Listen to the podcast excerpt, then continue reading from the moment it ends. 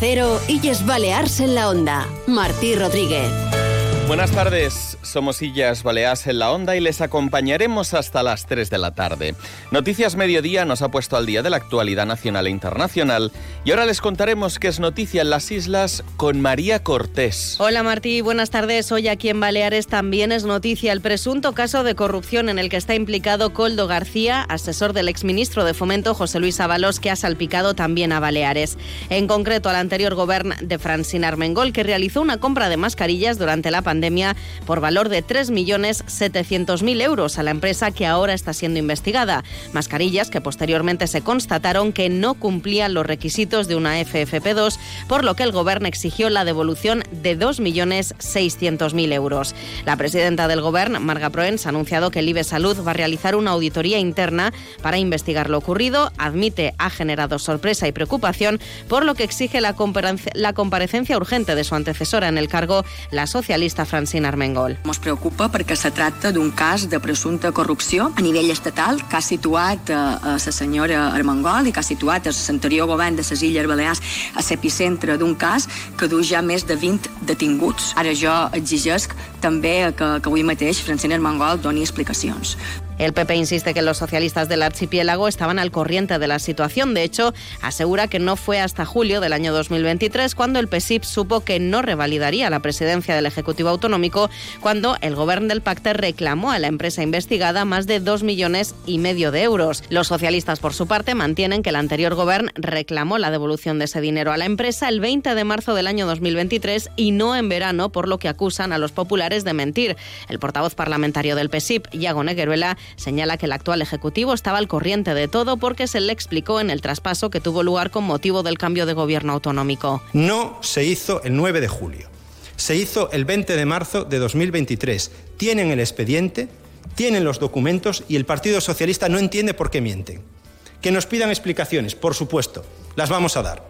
Que nos pidan transparencia, por supuesto, la vamos a dar, pero que no mientan. Negueruel asegura que no sabe quién fue el interlocutor que desde el Ministerio ofreció esas mascarillas al Gobierno y recuerda que la Oficina Anticorrupción de Baleares no detectó irregularidades. Desde Mes por Mallorca ya han anunciado que van a reclamar toda la documentación existente a la compra de esas mascarillas, mientras desde Vox no descartan pedir la creación de una comisión de investigación para que declaren tanto Francina Armengol como la consellera de Salud en esos momentos, Patricia Gómez, y el director del IBE Salud, Julie Fuster. Precisamente hoy este asunto que nos acaba de trasladar María Cortés, el tema de las mascarillas, vamos a llevarlo a tertulia de actualidad. En unos minutos eh, podremos volver a repasar todos los datos, toda la información que conocemos hasta el momento y a tratar de ofrecerles reflexión y análisis. Antes de eso, como hacemos siempre, también nos acercamos hasta la actualidad deportiva. Mejor dicho, nos la acerca Paco Muñoz. Hola Martí, según ha podido saber Onda Cero, el Real Mallorca podría recuperar a los canteranos Pablo Ramón y Rafael Obrador. En el caso del central de 22 años está jugando cedido en el Mirandés de la segunda división, mientras que el lateral zurdo lo hace en el Real Madrid Castilla. Paco Navarrete, el miembro de la dirección deportiva del Real Mallorca en declaraciones a Onda Cero, apostaría por el fichaje de ambos. Bueno, yo lo recuperaba yo lo recuperaba porque, bueno, son dos proyectos de jugadores. Bueno, Pablo Ramón está jugando todo en el Mirandés, el típico jugador de club que puede jugar de central y de lateral. Y luego Obrador, Obrador es un chico que todavía está en progresión, que bueno, que yo creo que lo suyo sería tenerlo. No hay laterales izquierdos en el mercado. Eh, Obrador es un jugador, mm, sobre todo ofensivo, que está mejorando defensivamente. Y, bueno, yo creo que, que, lo que decimos, laterales izquierdos no hay. Que a lo mejor se tiene que ir cedido un año a un segunda, bueno, yo creo que ese es el proceso que tiene que seguir el Real Mallorca jugará el sábado en Vitoria ante el Deportivo Alavés. Hoy en Illas Baleas en la onda y como ya les adelantaba entraremos en tiempo de tertulia que entre otras cosas vamos a dedicar a analizar esa polémica que se ha levantado en torno a las mascarillas, ese posible caso de corrupción que también habría salpicado a Baleares. Además de eso, pondremos sobre la mesa temas de movilidad aprovechando el anuncio para unificar el servicio de los taxis de Palma y Calvia. Hoy estarán con nosotros Dolores Ordóñez y Julián Timoner.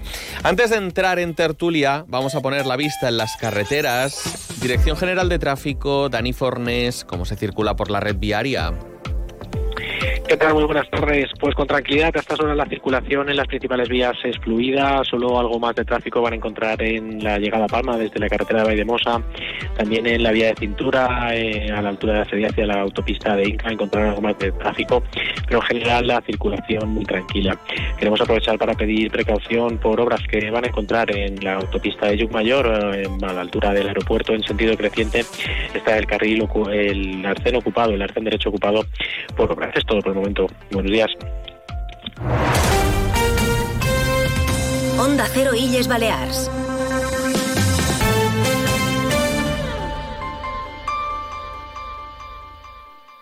Los premios Onda Cero homenajean a las personas y colectivos más destacados de nuestras islas. Si te perdiste la gala de los premios Onda Cero Mallorca o quieres volver a verla, encontrarás el vídeo en nuestra web. Entra en ondacero.es barra Mallorca. Premios Onda Cero Mallorca. No, no es solo una entrega de premios. Te mereces esta radio. Onda Cero, tu radio. Onda Cero, Illas Balears.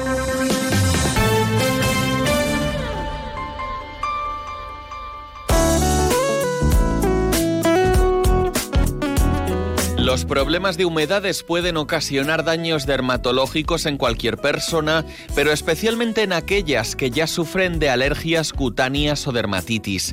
Hoy vamos a conocer con Nacho Arias los problemas que provocan, pero también las soluciones. Buenas tardes, Nacho. ¿Qué tal? Muy buenas tardes. ¿Cómo afectan las humedades en la piel? Pues durante el invierno se presentan muchas variaciones climáticas que tienen como consecuencia sudoración y problemas de humedades.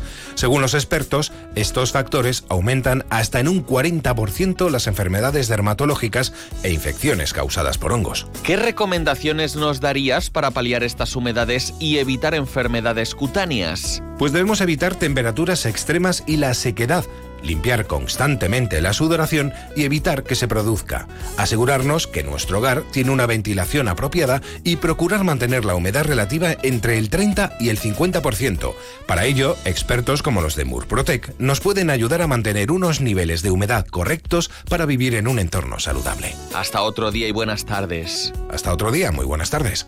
Un día descubres que tienes humedades en techos, paredes, están por todas partes. ¿Qué puedes hacer? Llama a Murprotec. Llama, llama al 930 1130 o entra en murprotec.es. Si con las humedades te las tienes que ver, ¿qué puedes hacer? Llama a Murprotec. 930 1130. Murprotec. Cuidando tu hogar, cuidamos de ti. Onda Cero, Illas Balears.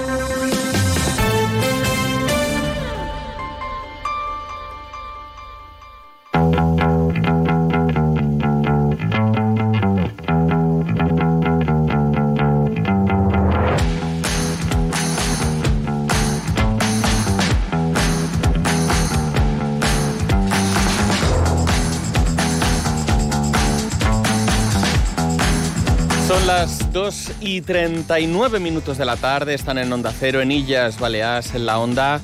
Por cierto, hace un instante escuchábamos la voz de nuestro compañero Nacho Arias. Desde aquí lamentamos también nosotros la pérdida del doctor Bartolomé Beltrán, comunicador, médico, divulgador y que desde los inicios del grupo A3 Media ha estado con nosotros hoy ha sido el primer día en el que hemos también notado esa ausencia, por supuesto, del doctor Bartolomé Beltrán, que falleció hace tan solo unos días, y en la que, por cierto, también recordamos su figura el pasado lunes en la entrega de los premios Onda Cero Mallorca. Allí estuvieron nuestros tertulianos de hoy, porque iniciamos el tiempo de tertulia, Dolores Ordóñez es experta en transformación digital de destinos turísticos inteligentes, es vicepresidenta de Sturistec y además, un año más, ha sido vocal del jurado de los premios Onda Cero Mallorca. Dolores, bienvenida. Muchas gracias, Martín. Buenas tardes. Y también testimonio en ese evento del pasado lunes, entrega de la decimotercera edición de los premios Onda Cero Mallorca, el abogado Julián Timoner. Julián, bienvenido. Bien, muy buenas tardes. Los dos de público, ¿cómo lo pasasteis? Pues, pues excepcional, yo creo que fue un, un evento, bueno, que yo creo que uh, daros la enhorabuena porque una, un año más habéis conseguido llenar un espacio como es el auditorium yo creo que los, los grandes merecedores que, de estos premios, pero sobre todo la, la calidad humana de, de, todos ellos, que yo creo que es algo que, que hay que seguir resaltando. El premio de honor yo creo que también uh, muy emotivo. Y bueno, lo que decía el casta, que siempre pone la nota de humor, hay que dar los premios en vida porque de muerto no, no, no se, no se pueden recoger. ¿no? Así es. Entonces yo creo que fue, la verdad, ese de toque de humor también siempre necesario y que Agustín lo hace también, ¿no? Desde luego que sí. Julián, ¿cómo lo pasaste? Genial. Bien acompañado, por cierto, de tu Muy equipo, bien. de Timoner Bueno, Abogados. Vinimos todos, sí, como cada año. La verdad es que muy bien. Poco más que decir que lo que ha dicho Dolores ahora, porque realmente al final lo que es verdaderamente importante son los premiados, es la gente, no solamente ellos, sino también la gente que acude y que precisamente engrandece el tema de que se den estos premios a estos colectivos y a estas personas tan resaltadas de nuestra sociedad. Desde luego que sí. Entremos en materia, si os parece, es el asunto, desde luego, del momento. El IBE Salud va a realizar una auditoría interna también para investigar la compra de mascarillas por parte del anterior ejecutivo presidido por Francine Armangola, la empresa de Coldo García, recordemos el que fuera asesor del exministro José Luis Ábalos y que hoy ha quedado en libertad después de ser detenido por el presunto cobro de sobornos en la compra de material sanitario.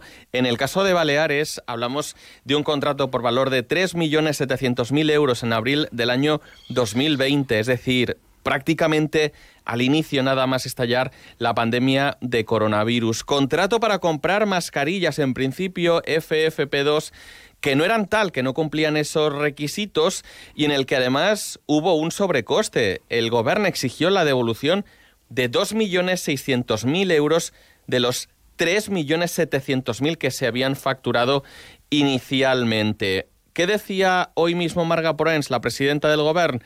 Que su antecesora, Francina Armengol, tiene que dar explicaciones. Ens preocupa perquè se tracta d'un cas de presumpta corrupció a nivell estatal que ha situat a, a la senyora Armengol i que ha situat l'anterior govern de les Illes Balears a l'epicentre d'un cas que du ja més de 20 detinguts. Ara jo exigesc també que, que avui mateix Francina Armengol doni explicacions. Sebastián Sagreras, portavoz parlamentario popular, insiste en que los socialistas del archipiélago estaban al corriente de la situación y que, bueno, no reclamaron esa cantidad, esa devolución del dinero eh, que en principio habría cobrado de más la empresa de Coldo García hasta el mes de julio del año 2023, es lo que dice Sebastián Segreras. I el fet de que en el darrer moment, quan ja anaven a perdre el govern, reclamassin una part d'aquest import, mos du a tots, a tots, a pensar que tenien coneixement de la problemàtica que podria dur això davant una pèrdua del govern. Per tant, eren perfectament coneixedors de que havien fet una compra d'un material defectuós i que durant tres anys i mig havien ignorat, ignorat i no havien duit a terme cap eh, reclamació d'aquest doblers, efectivament, que n'eren conscients. También hoy el portavoz parlamentario del PSIP, Iago Negueruela, ha dicho que el anterior gobierno, del que él era portavoz, por cierto, reclamó la devolución del dinero a esa empresa de Coldo García el 20 de marzo de 2023. Dice que no fue en verano, así que acusa al PP de mentir. No se hizo el 9 de julio. Se hizo el 20 de marzo de 2023. Tienen el expediente, tienen los documentos y el Partido Socialista no entiende por qué mienten. Que nos pidan explicaciones, por supuesto, las vamos a dar. Que nos pidan transparencia, por supuesto, la vamos a dar. Pero que no mientan. Dolores, si te parece, vamos a, a empezar escuchando la opinión de, de Julián Timoner como abogado. Bueno, pues a ver, aquí por lo menos tenemos un tema judicializado y creo que será la parte verdaderamente la que tendrá la verdadera trascendencia en este procedimiento, porque si lo leemos con lectura política, dudo mucho que esto sea capaz eh, de cargarse políticamente a nadie en Madrid y mucho menos en Baleares. Sinceramente, la, la, la, desconfianza que tengo como ciudadano de que los políticos asuman responsabilidades políticas alguna vez y más en estos últimos tiempos, para mí ya es nula. Entonces, empezando por lo del tema de aquí de, de la época o el momento en el que se lanza precisamente esta reclamación, bueno, yo creo que a un ciudadano nos va a dar absolutamente igual, salvo a los que sean aférrimos defensores de los partidos políticos como ultras, como parecen ya cada vez más ultras como los de los partidos de, de los equipos de fútbol, pero salvo estas personas, lo que debería llamarnos la atención es que la reclamación económica se hiciera prácticamente a final de la legislatura del Partido Socialista cuando fueron ellos los que hicieron esta compra de estas mascarillas a esta empresa en su momento. A mí me llama muchísimo la atención y sinceramente me importa un bledo, literalmente así, que esto fuera en febrero, en marzo, en junio o fuera cuando fuera. La cuestión está en que fue en el año 2003 cuando esto había sucedido precisamente en tiempos de las mascarillas y éramos perfectamente conocedores todos de la necesidad que había en aquel momento. Uh -huh. Y a ver, pensando que realmente mm, pueda alguien mm, pensar, valga la redundancia, perdón, que eh, efectivamente que esto se hacía en ese momento, al final de un tema de una legislatura, más allá de más maquillar el tema de la posible situación que saliera después a nivel judicial, pues en, sinceramente creo que es llamar un poco tontos al tema de los ciudadanos que nos estén oyendo. Respecto al tema del personaje en sí, bueno, es que el personaje en sí, eh, cuando lees cualquiera de los periódicos de las publicaciones que ves hoy, la mínima es ver que ha sido una persona que ha sido condenada por la justicia, que de asesor de, del ministro poco tenía más allá de ser un guardaespaldas, un machaca que iba detrás suyo para auspiciarle las juergas y las correrías en las que en las que entraba este ministro y además auxiliarle con situaciones tan tan dantescas a nivel del tema de lo que sería en este caso el ejercicio democrático como el del Cigate y entrarlo dentro de un aeropuerto con su coche privado. Voy a decir, estas son las mínimas de las lindezas que podemos leer del personaje. Si esto es el nivel que tiene en este caso nuestro gobierno para contratar a personas que en un momento determinado se les faculte para que en un tiempo crítico como fue lo del tema de la pandemia se permita que se eliminen una serie de trabas burocráticas para hacer, hacer las contrataciones. Y estas personas son las que hayan puesto auspiciados precisamente por estar en, un gobierno de la nación. El poder entrar con esta figura a hacer sus negocietes particulares, pues bueno, apaga y vámonos. Es más, esta persona entró en el, en el ámbito de Ábalos, según dice la prensa, a través de Cerdán que es el que ahora precisamente eh, el, la persona que ha auspiciado también los contactos con Puigdemont para el tema de que tengamos encima de la mesa un tema de una amnistía eh, en ciernes. Vengo a decir, es que es que es que es, es dantesco, es dantesco. Quiero escuchar también eh, esa primera opinión de Dolores Sordóñez después del análisis profundo que ha hecho Julián Timoner y que hay que respetar y más como abogado. Sí, por supuesto. Uh, yo creo que, bueno, de acuerdo con todo lo que, lo que ha dicho Julián desde el punto de vista jurídico, pero yo creo que también uh, hay que pensar cuando existen este tipo de, de crisis, pandemias, guerras, uh, siempre se dice que es el momento de, generación de, las grandes fortunas. ¿no? Estamos viendo que además aquí se, se falla en, en la parte humana, ¿no?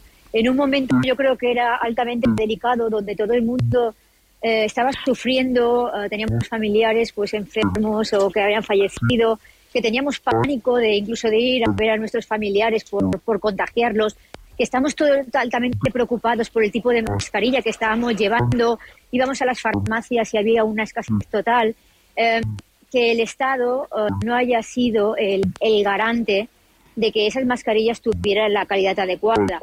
Y aquí estamos hablando de, pues, de las personas, se está hablando de 20 detenciones, pero yo también creo que es importante eh, quién hizo esas Dolores, especificaciones. Dolores, permíteme, con... va, vamos a tratar sí. de, de, de, mejorar la calidad del, del sonido.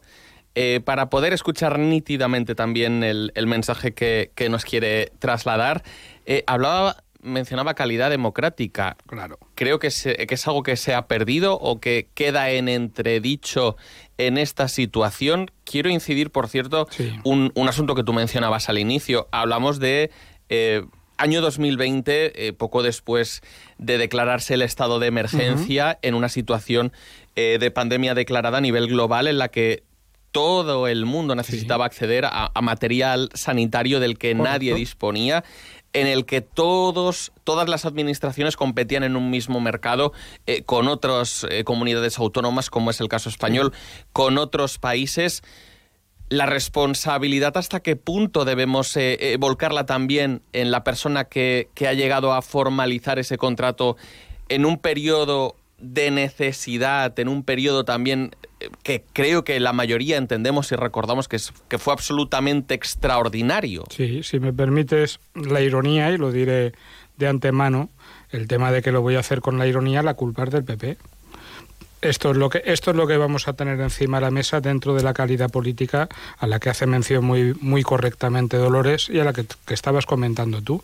La culpa ahora ya está clara, que la tiene en este caso el presidente del gobierno, lo está lanzando, que el PP viene anteriormente de unas políticas de corrupción, nos encontramos con un portavoz del anterior gobierno balear, Yagon Heruela, diciendo que la culpa es del PP porque están mintiendo respecto al tema de una fecha. Y aquí lo importante es tirar balones fuera, y sencillamente dar la culpa al partido contrario porque evidentemente el Partido Socialista que tenemos en este momento en España y que tenemos en este momento instaurado en nuestra comunidad autónoma por la deriva que está llevando a nivel nacional es la de echar balones fuera y dar la culpa a los demás. Ellos no tienen nunca la culpa, nunca Martí. Y de hecho es que hasta el punto, y lo voy a decir desde el punto de vista jurídico, de que se está diciendo que esto no es tan grave, se está diciendo esto en Madrid que esto no es tan grave porque la Audiencia Nacional, nada menos que la Audiencia Nacional, que es la que lleva la investigación, igual que en este caso viene de un grupo de élite de la, de la Guardia Civil, la investigación policial, cuando han tomado declaración a estos señores que están investigados, que han sido detenidos, se les ha puesto en libertad con unas medidas restrictivas para su circulación, pero retirada de pasaporte. Claro, pero sin embargo, no se les ha metido directamente en la cárcel y entonces esto no es grave. Bueno, señores, lo voy a decir desde el punto de vista jurídico también. Vamos a ver. La medida de entrar en prisión provisional sin fianza, una prisión provisional es absolutamente restrictiva en nuestro, nuestro Estado de Derecho y solo se puede dar cuando existe, además, el peligro de una destrucción de pruebas es que aquí, con lo que ha pasado, precisamente la Guardia Civil y la Audiencia Nacional tiene claro que tienen las pruebas suficientes como para sentar en estas personas, después posteriormente a lo que va a ser la investigación judicial en la Audiencia Nacional, sentarlos en un banquillo. Entonces, vamos, es que es ridículo y vuelvo al principio del discurso, es ridículo que se pretenda decir que en este caso mm, la cuestión de fondo es que esto vaya a tener unas trascendencias que se entenderían lógicas desde el plano político, que es que hubiera algún tipo de dimisiones, porque aquí no dimite ni el tato. Vamos, ahora que hemos podido recuperarla, a continuar con, con Dolores Ordóñez, ahora que sí que podemos escucharle bien. Por favor. Vale. Bueno, pues lo, que estaba diciendo era en, épocas de, de, pandemias o de crisis, cuando realmente se, se, amasan esas fortunas, yo creo que también aquí es cuando la Administración tiene que ser mucho más garante, tiene que ser mucho más estricto con todos los, los controles, sobre todo en una época que, bueno, que todos recordaremos con, con gran pesar, pero también con, con miedo, ¿no? Entonces, eh, yo creo que es importante también eh, pensar eh, quién llevó a cabo todos los controles, porque estamos hablando, y parece que ya se está discutiendo, si esta reclamación se puso en, en, marzo o en julio para pedir responsabilidades, cuando estamos hablando de, de, de, 2023 y la pandemia fue en 2020 y a final de del 2020 ya estábamos todos caminando y nos poníamos la, la mascarilla o nos la quitábamos.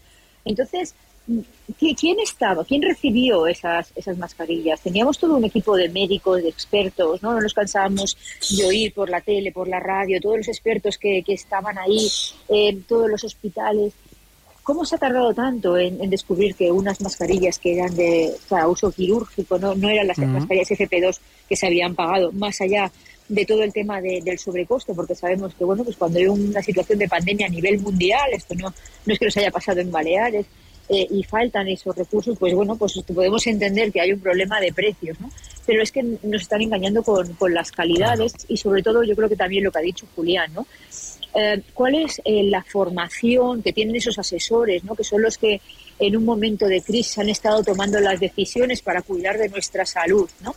Y yo creo que eso es importante también, ya no solamente por esta parte de, eh, de judicial, sino también por la parte de empezar a pensar como sociedad en quién nos está gobernando y quién está tomando las decisiones para que cuando haya estos momentos de crisis, de tomar grandes decisiones que van a afectar a nuestra salud y a nuestra vida, quién está detrás, ¿no?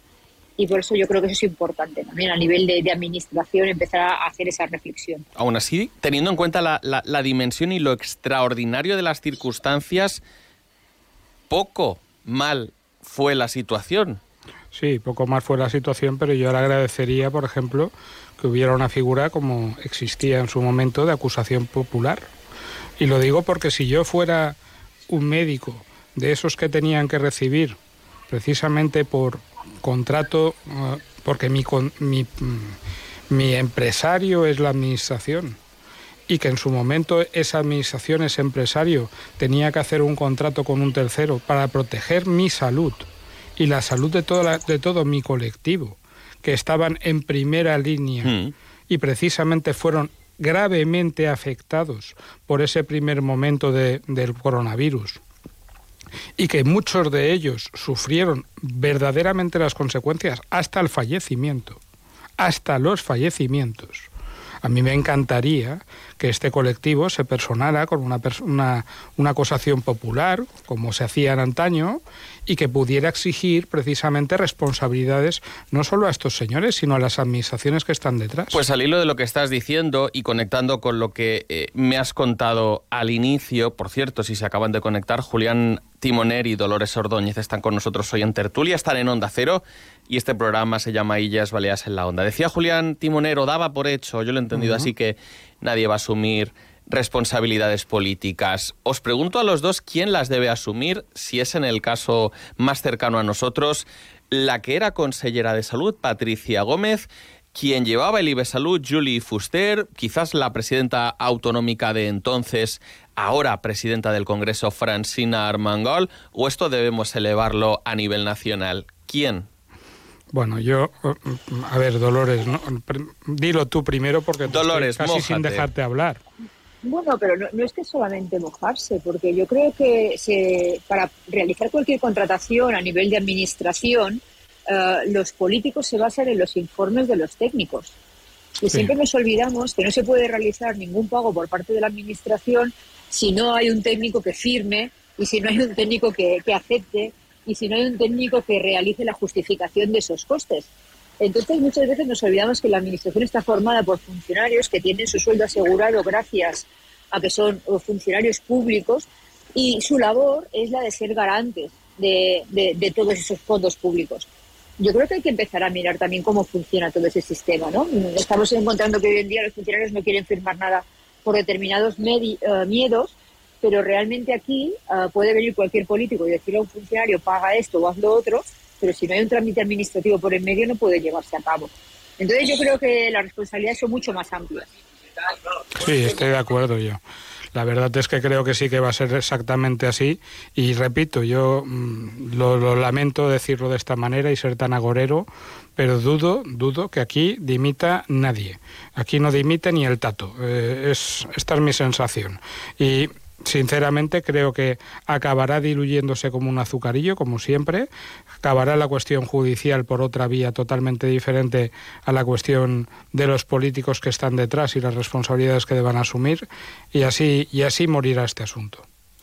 También dejando claro, si me lo permites, Julián, que no estamos hablando de que aquí, aquí se haya lucrado nadie.